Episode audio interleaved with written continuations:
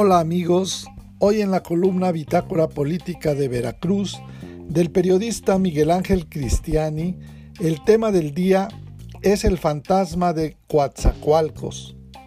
Saludamos desde aquí a todos nuestros paisanos veracruzanos y jarochos que se encuentran en el territorio y más allá de las fronteras. Hoy, el bulevar más grande del estado de Veracruz ha sido abandonado. Han cerrado la mayoría de los comercios.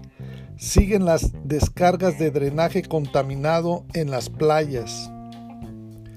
Después de un año de no visitar Coatzacoalcos por la bendita pandemia, este fin de semana volvimos a recorrer el malecón sin bajarnos de la camioneta pero nos encontramos con un panorama triste y desolador.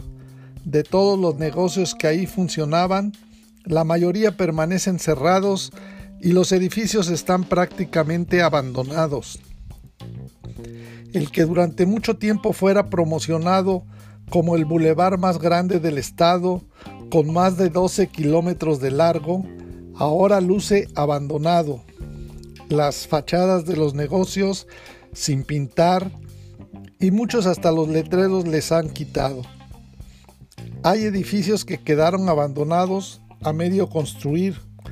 El municipio considerado como el segundo más importante del estado por su pujante actividad económica, ahora parece un pueblo fantasma. Solamente se ven las fachadas de los negocios que quedaron ahí en el abandono. De un día para otro, sus dueños se fueron. Ahora por la bendita pandemia ya no hay esas reuniones de jóvenes en el malecón hasta las primeras horas de la madrugada. Ya no se ven a las familias completas que por las tardes noches iban a refrescarse al malecón.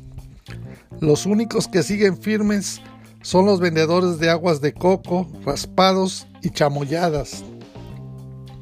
Ahora también, hasta el comienzo del malecón está cerrado a la altura de las escolleras, porque el todavía alcalde de Coatzacoaltos, Víctor Carranza, para cerrar con broche de oro su pobre administración municipal, se le ocurrió hacer la remodelación de la llamada Casa de Cultura. Pero los problemas reales, nada. Ahí siguen, como si nada.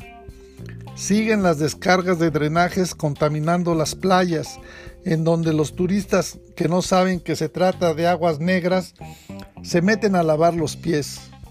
Pero ninguno de los candidatos a la presidencia municipal ha tratado el tema de la construcción de una nueva planta de tratamiento de aguas residuales. La única con que se cuenta es insuficiente para tratar todas las descargas. Así vemos a lo largo del malecón los drenajes que van saliendo a contaminar las playas y aguas. De plano, ya a la altura de donde estaba la plaza de la mega comercial, que también ya cerró, igual que el restaurante Tox, y fue derribado todo el edificio, queda solamente una enorme esplanada. Los fétidos olores de los drenajes son insoportables. Para más, este domingo, en el cierre de campaña del candidato Carlos Vasconcelos, vino al terruño veracruzano la senadora de la República y delegada regional del Sender PRI, Beatriz Paredes Rangel, y ante directivos partidistas, representantes de sectores, organizaciones y militantes, vaya, toda la clase política del PRI, les dijo que en Coatzacoalcos necesitan un gobierno de gente a la que no le tiemble la mano y sin cola que le pisen.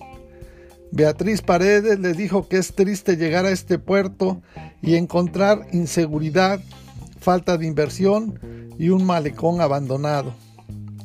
La dirigente del CEN del PRI, en su mensaje, apuntó que el estado de Veracruz y Coatzacoalcos necesitan un buen gobierno y solo lo puede hacer gente con experiencia gente a la que no le tiemble la mano, gente que no quiere enriquecerse a sus costillas, gente valiente, conocedora, que no tenga cola que le pisen y a la que no le puedan callar. La expresidenta del CELDEN PRI refirió que le da enorme tristeza recorrer el malecón de esta ciudad, que sería envidia de muchos puertos del país, y encontrarlo sucio, descuidado y con edificios abandonados. Además, con inseguridad en carreteras y con el miedo entre los jóvenes y las familias, quienes deben resguardarse a temprana hora en sus casas porque la alegría se ha visto transformada por una realidad social y económica dramática. Así las cosas en el antiguo Puerto México, hoy Coatzacoalcos. Para más información de Veracruz, te invitamos a visitar nuestras redes sociales en internet en www.bitácorapolítica.com.mx.